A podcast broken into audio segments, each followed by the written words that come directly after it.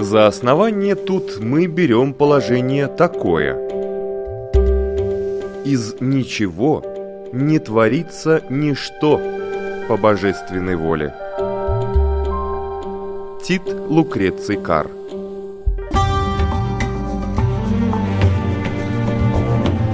Дерзкие теории Смелые гипотезы Предположения, которые завтра могут стать аксиомами Природа вещей на латвийском радио 4.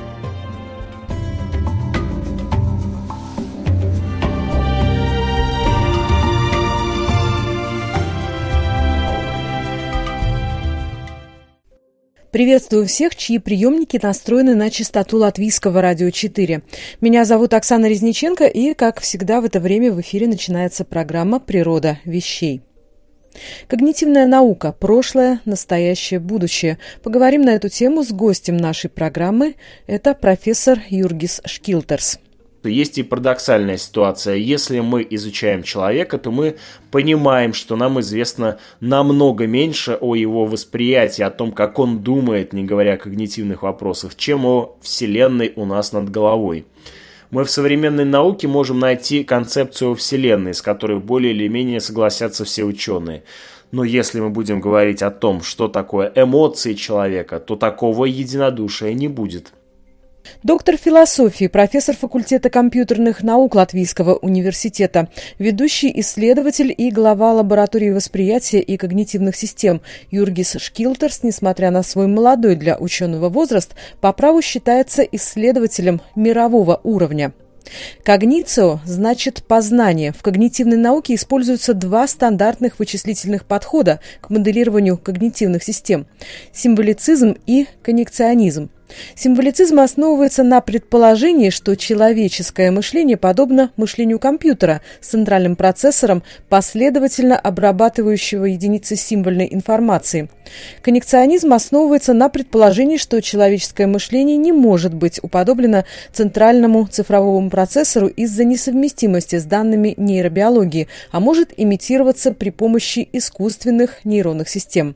Прогресс в когнитивистике, как полагают ученые, позволит разгадать загадку разума, то есть описать и объяснить процессы, происходящие в мозгу человека и ответственные за высшую нервную деятельность. Это поможет создать системы так называемого сильного искусственного интеллекта, который будет обладать способностями к самостоятельному обучению, творчеству и свободному общению с человеком. Mūsdienās kognitīvās zinātnes ir starpdisciplināras izziņas, apziņas, uztveres, интеллекта. В наши дни когнитивная наука – это междисциплинарное направление исследований познания, сознания, восприятия и интеллекта, в котором есть три главные перспективы. Первая – психологическая. В наши дни она определяющая. Больше всего исследований происходит именно в психологической перспективе. Потом нейрофизиология и третья перспектива – компьютерные науки, которые занимаются созданием и изучением искусственного интеллекта и другими подобными вещами, например, симуляцией ощущений. Когнитивная наука, в отличие от других наук, которые интересуются человеком, междисциплинарна. То есть мы используем методы из разных отраслей, разных наук, чтобы проиллюстрировать явления по возможности с разных точек зрения. Поэтому, если в наши дни говорить о междисциплинарных исследованиях, то когнитивная наука единственная настоящая междисциплинарная наука, потому что когда она начала развиваться, она с самого начала была таковой. Никогда когнитивная наука не была только компьютерной или только психологической или нейрофизиологической. Она всегда состояла из нескольких компонентов. Э, а, а как вообще появилась когнитивная наука? Um, ну. Два аспекта. Первый. В середине 40-х годов американские ученые выдвинули гипотезу, что человеческий мозг действует по принципам логики. Эта гипотеза так и не была полностью подтверждена, но ее изучение привело к сотрудничеству ученых из разных направлений. Психологов, математиков, нейрофизиологов. Второй аспект – то, что в середине 50-х годов началось активное изучение искусственного интеллекта. При этом одинаково важно понять, что происходит с человеком в процессе решения проблем, что происходит в процессе мышления, и также важно понять, как все это можно точно воспроизвести математически и логически. Другой вопрос, конечно, что точно воспроизвести это не получится, но при этом во второй половине 50-х был такой рывок в области исследований. Психологи, экономисты, лингвисты как бы сели за один стол и старались интегрировать все эти разные перспективы в общие исследования. И вот эта мотивация сесть за общий стол в когнитивной науке сохранилась и в 21 веке, в 18 году. Поэтому во всех западных и американских вузах есть э, внушительные центры, департаменты и институты, изучающие когнитивную науку. Это своего рода добавленная стоимость. Скажем, если мы изучаем какие-то вещи чисто с лингвистической перспективы, мы не можем так хорошо исследовать все процессы.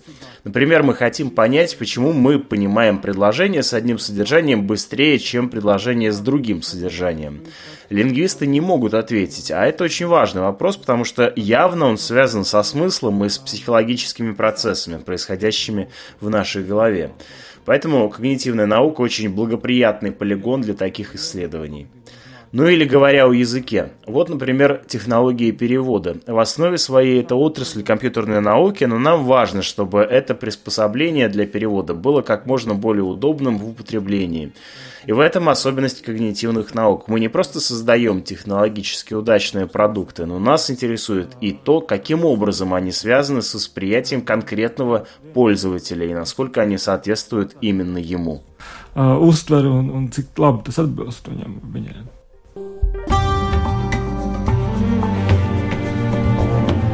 Дерзкие теории. Смелые гипотезы предположения, которые завтра могут стать аксиомами. Природа вещей на латвийском радио 4.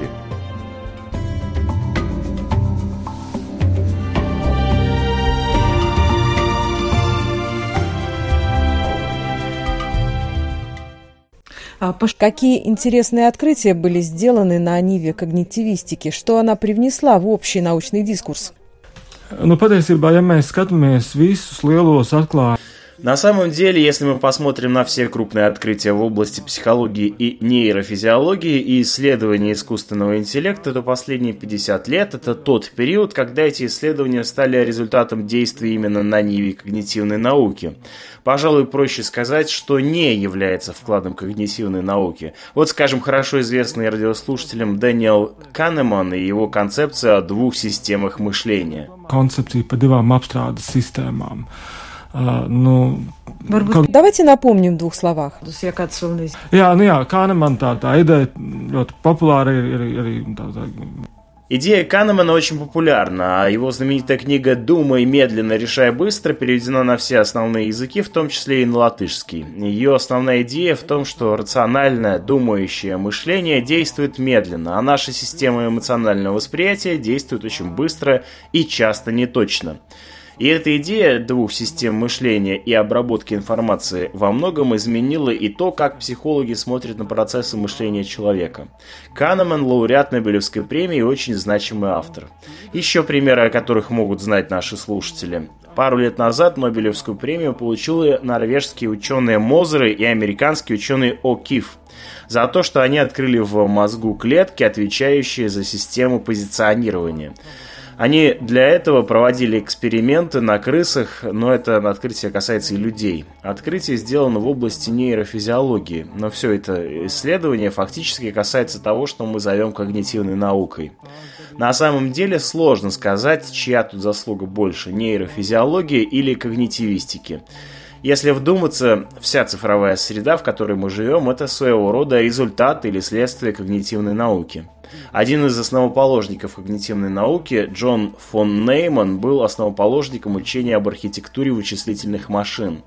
Фон Нейман разработал архитектуру, которая действует во всех современных компьютерах. Грубо говоря, одно дело это вклад в науку, сделанный учеными, нобелевскими лауреатами, всевозможные исследования и так далее, а другое – чисто технологический аспект. Мы с вами живем в мире, который изменило развитие когнитивной науки.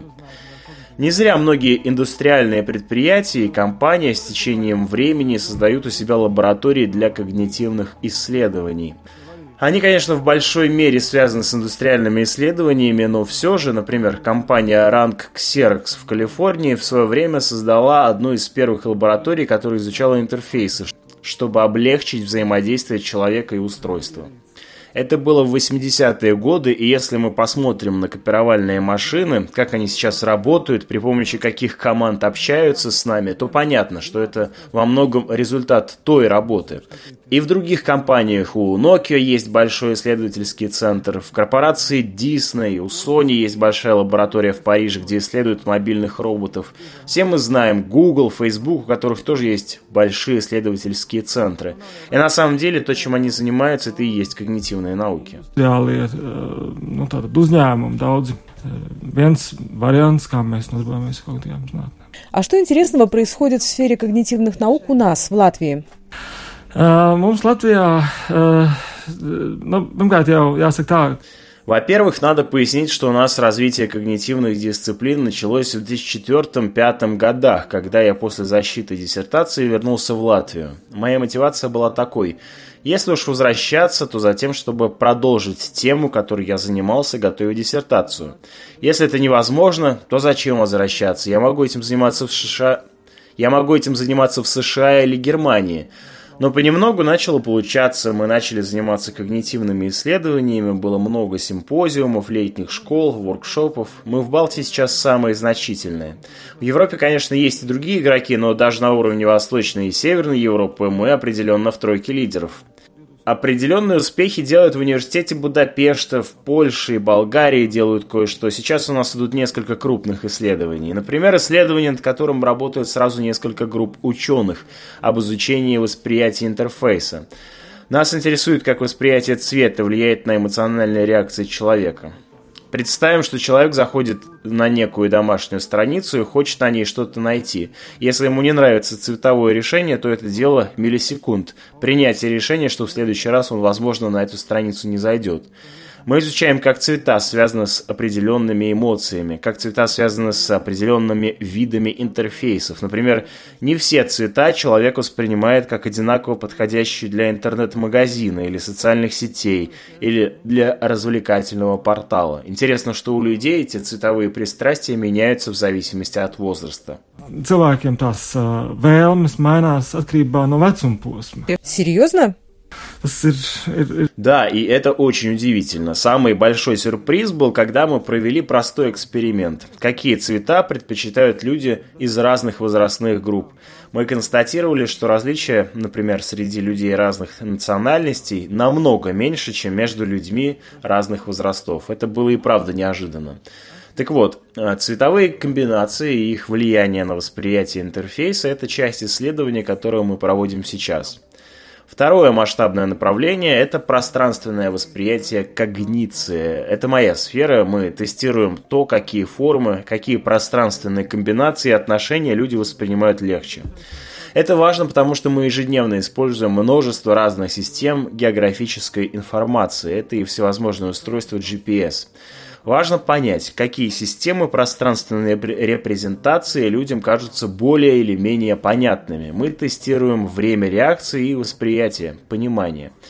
И цели у нас вполне практические. Если мы создаем интерфейс или систему GPS, надо понять, какие объекты предпочтительнее использовать. Это второе направление – пространственное восприятие. В этом контексте есть одно исследование, мы проводим его вместе со шведскими коллегами. Мы изучаем то, как люди воспринимают отношения между... Ну, представьте, что объект находится между двумя другими объектами. Очень мало известно о том, как они влияют друг на друга. Если поискать похожие исследования, то окажется, что их просто нет. Сейчас мы со шведскими коллегами провели два эксперимента на эту тему и готовим третий. Например, если кто-то создает виртуальную среду или систему GPS, навигационный прибор, то как именно пользователь будет воспринимать взаимодействие между объектами в этой среде, это абсолютно неизученный вопрос.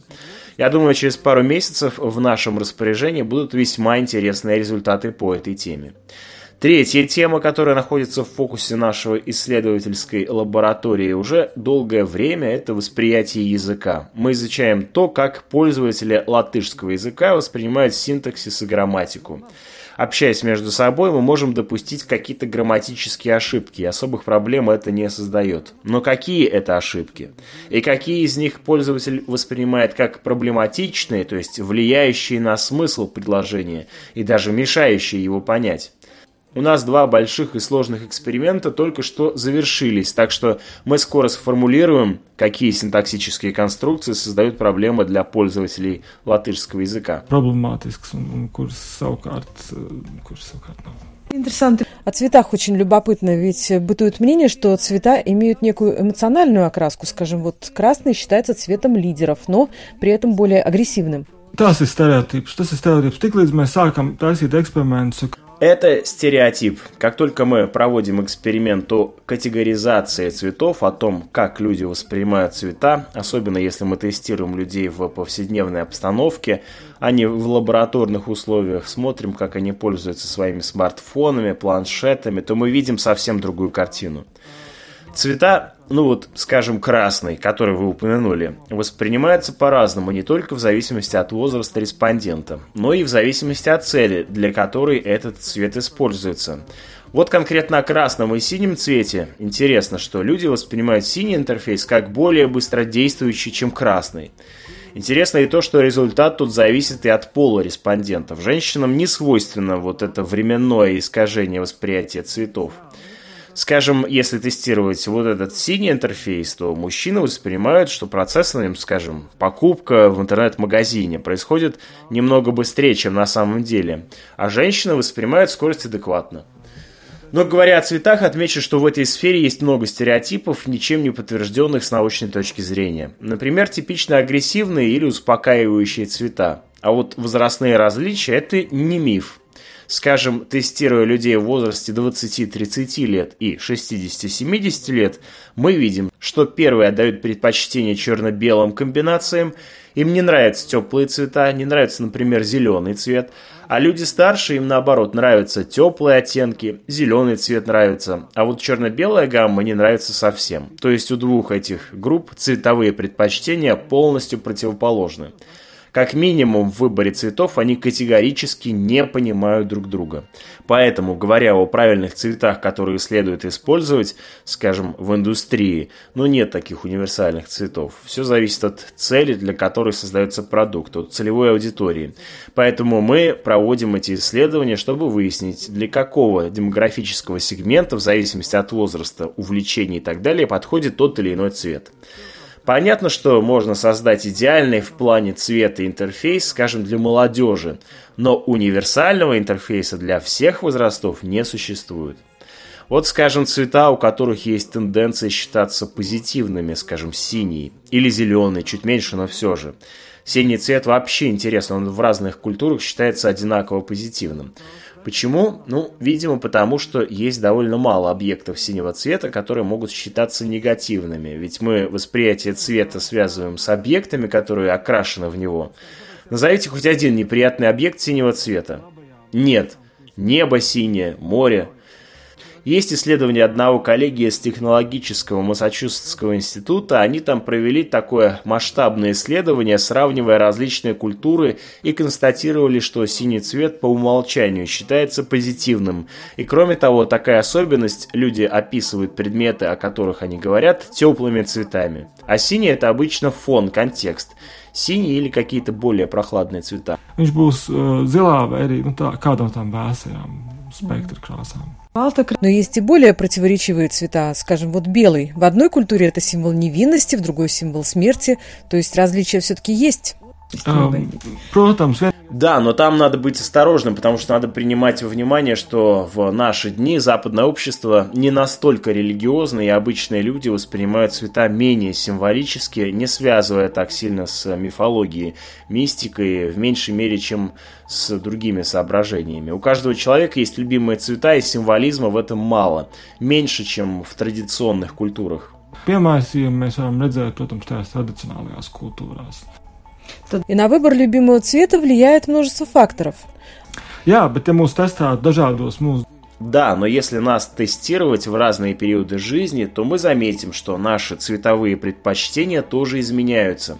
Это очень зависит от возраста респондента. И второй аспект – отношение к цветам очень взаимосвязано с эмоциями.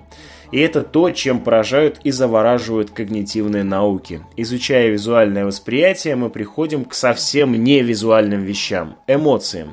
То есть цвета – это дверь, ведущая к эмоциям. Очень интересно изучать эту связь эмоций, которые испытывает человек с цветами, на которые он смотрит. Результаты этих исследований можно использовать практически, скажем, создавая дизайн интерфейсов домашних страниц. Дизайн, gan arī saskaņas. Выходит, цвета можно использовать, чтобы влиять, скажем, на то впечатление, которое мы производим на людей. Tas nav Да, разумеется. Правда, надо иметь в виду, что в интерперсональной коммуникации мы будем реагировать иначе, чем когда мы находимся наедине с собой в интернете, скажем, производя какой-то поиск или пользуясь интернет-магазином. В интерперсональной коммуникации задействовано множество побочных факторов, которые могут оказать влияние. varbūt noteicoši, bet Дерзкие теории. Смелые гипотезы. Предположения, которые завтра могут стать аксиомами. Природа вещей. На латвийском радио 4.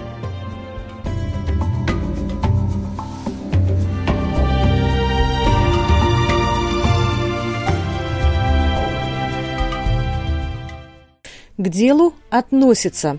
Клиповое мышление. Не могут сосредоточиться. Учителя бьют тревогу, говоря о влиянии сети на учеников. Современным студентам физически тяжело читать и тем более осваивать большие фрагменты текста, например, целый учебник.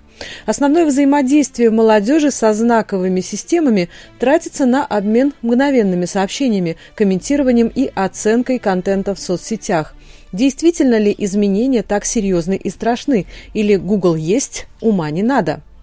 Вот как автор скандально известной статьи «Google делает нас глупее» Николас Карр описывает действие снижения интеллектуальных способностей на самом себе – в последнее время у меня появилось неуютное ощущение, что кто-то или что-то копается в моем мозгу, перераспределяя нейронные схемы и перепрограммируя память. Мой разум меня не покидает, насколько я могу судить, но он меняется. Я уже не думаю так, как думал раньше. Особенно заметно это чувствуется во время чтения. Раньше я с легкостью погружался в книгу или длинную статью. Мой ум увлекался повествованием или аргументацией, и я часами бродил по длинным тропинкам прозы. Теперь такое случается редко. После двух-трех страниц внимание начинает рассеиваться, появляется какая-то суетливость, я теряю нить, начинаю искать, чем бы еще заняться. Возникает ощущение, что мне постоянно приходится подтаскивать свой непослушный мозг назад к тексту. Глубокое чтение, которое раньше происходило совершенно естественно, превратилось в борьбу. Однако неправильно было бы считать, что отупение, которое описывает Кар, является уникальным явлением нашего времени. В различные исторические эпохи критерием ума являлись различные когнитивные способности – Вначале хороший ум отождествлялся с хорошей памятью. Именно по такому критерию отбирались жрецы. Известно, что древнейший священный текст человечества, Ригведа, прежде чем быть записанным, передавался из поколения в поколение в устной форме. Когда появилась письменность, необходимость запоминать текст потеряла свою прежнюю актуальность. Однако история показала, что появление письменности явилось и необходимым условием развития абстрактного мышления, поскольку оно основано на работе со знаковыми системами стали развиваться визуальные когнитивные способности, которые связаны со зрительной корой головного мозга и тем отделом мозга, который ответственен за мелкую моторику. Следующий скачок в изменении доминирующих когнитивных функций произошел, когда появилась технология печати, которая превратила копирование текстов в более простую задачу – Тексты стали более доступными для широкого круга общественности. Это вызвало очень мощные социальные подвижки. Есть известное мнение, что чудовищная религиозная война в Германии в XVI веке была спровоцирована тем, что Мартин Лютер перевел Библию с латыни на немецкий язык, и этот перевод был растиражирован. С появлением энциклопедий и справочников в XVIII веке необходимость тщательно помнить все детали текстов еще больше отошла на второй план. Более важным стало искусство использования академической справочной литературы, что вновь изменило требования к культуре мышления и когнитивным способностям. Умение самостоятельно логически мыслить, следовать за мыслью, куда бы она тебя ни привела, не оглядываясь на выводы, противоречащие догмам, вышло на первый план в интеллектуальной среде. Последний скачок в изменении когнитивных способностей, связанных с изменением технологии работы со знаковыми системами, произошел с появлением электронных систем передачи данных. Правильнее было бы сказать, что мы наблюдаем его прямо сейчас, поскольку апофеозом этой технологии является интернет, который, как считают некоторые, способен сделать умных людей еще умнее, а недалеких еще глупее.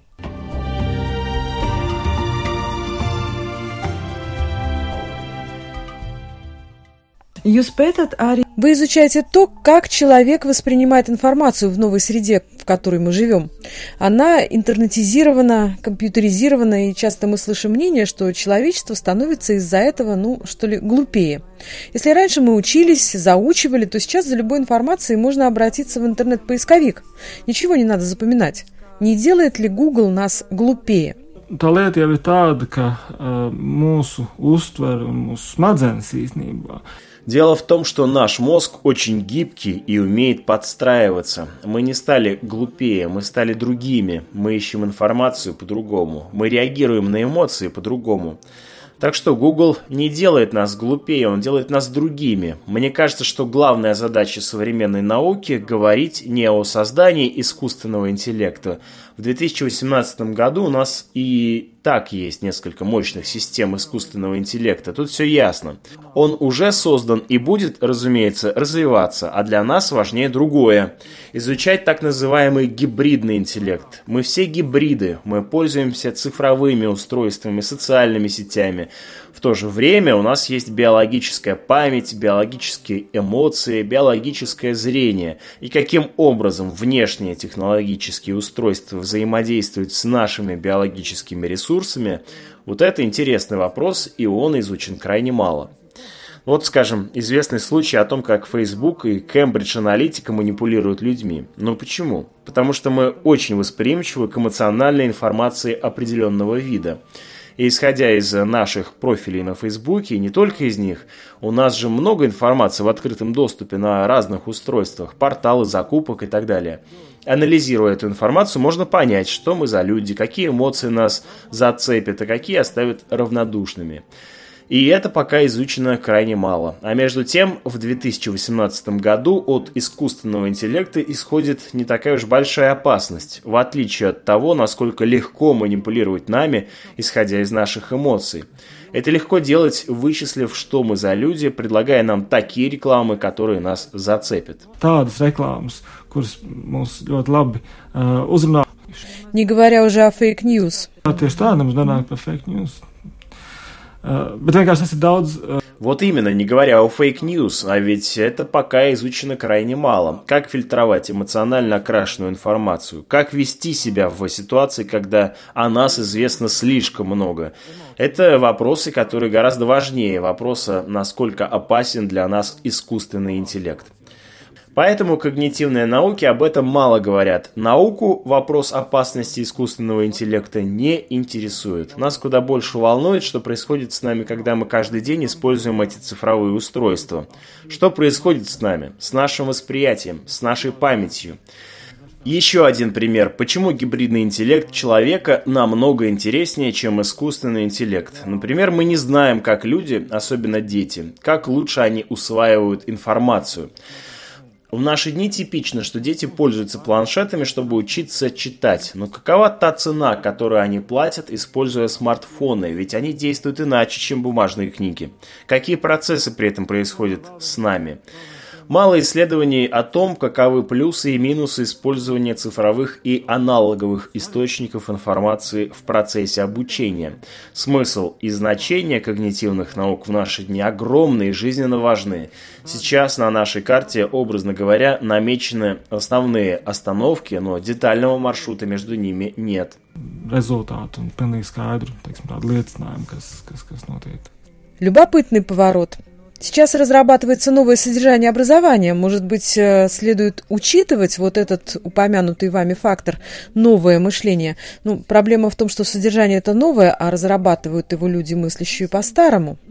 Uh, jā, uh, bet uh, Да, конечно, это нормально. В жизни обычной происходит так. Идет какой-то процесс, случаются неудачи, одна, вторая, третья. Тогда привлекают исследователей и все улаживают. Интересный момент. В США и Норвегии выяснили, что типичные пользователи цифровых устройств, например, те, кто записывают с их помощью лекции или уроки, запоминают их точнее. Это такая точность вербатим. Они запоминают годы, цифры. Зато те, кто записывают от руки по старинке, у них лучше развито понимание смыслов и взаимосвязи. И это большой вопрос, что лучше. Но педагоги наверняка скажут, что лучше понимать взаимосвязи. Наверное, так и есть. Но мы не можем перемотать историю современного общества назад и отменить процессы цифровой социализации. Мы не можем заставить школьников и студентов отказаться от цифровых устройств. И как при этом развить в них умение находить взаимосвязи? Это одна из сфер, которую мы изучаем. Nu, tā ir, tā, tas arī viens no lauciņiem, ko arī, arī mēs pētām. А какие вопросы стоят перед учеными-когнитивистами в ближайшем будущем? Вопросов много. Мне лично было бы интересно продолжать изучение пространственной когниции. Люди воспринимают пространство по принципу, как один объект относится к другому. Например, мы общаемся в некой среде и описываем объекты, какой где находится относительно друг друга. Telpu uztver pēc принципа, kā viens объект attiecas pret otru. То есть, скажем, сидим мы не друг напротив друга, а, скажем, рядом, это повлияло бы на наше восприятие. Mums būtu mazliet savādāk, skaidrs, jo mums jau Да, было бы по-другому, у нас было бы иное восприятие право-лево, далеко или близко. Но важно, что мы воспринимаем пространство как вещь или объект, фактор в отношениях между нами. И самое удивительное, что цифровые приспособления и GPS воспринимают пространство при помощи информации, основанной на системе координат. Точный адрес, точные координаты есть у каждой вещи в этом мире. У этого микрофона, у ручки, у любого предмета и тела. Другое дело, что мы этих координат можем и не знать, и чаще всего это и не важно. Но речь в том, что науке пока не удалось связать ту модель отношений, которая у нас в голове, с реальной системой координат. И я думаю, прорыв в исследовании пространственной когниции будет именно в этом. В том, чтобы связать наше восприятие пространства с взаимоотношениями объектов, которые в нем находятся, и с системой их координат. Это был бы мощный прорыв. Это одно, но я должен сказать, что есть и парадоксальная ситуация. Если мы изучаем человека, то мы понимаем, что нам известно намного меньше о его восприятии, о том, как он думает, не говоря о когнитивных вопросах, чем о Вселенной у нас над головой. Мы в современной науке можем найти концепцию Вселенной, с которой более или менее согласятся все ученые. Но если мы будем говорить о том, что такое эмоции человека, то такого единодушия не будет.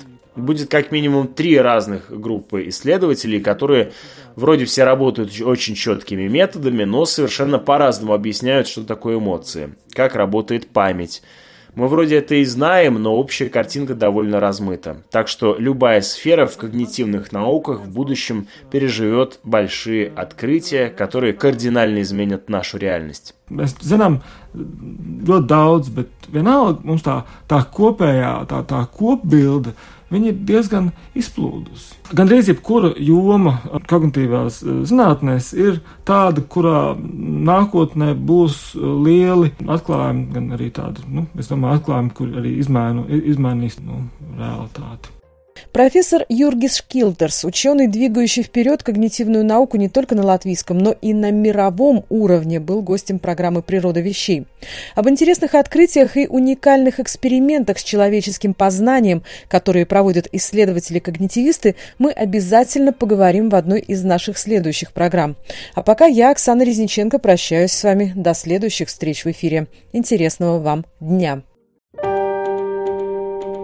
За основание тут мы берем положение такое. Из ничего не творится ничто по божественной воле. Тит Лукреций Кар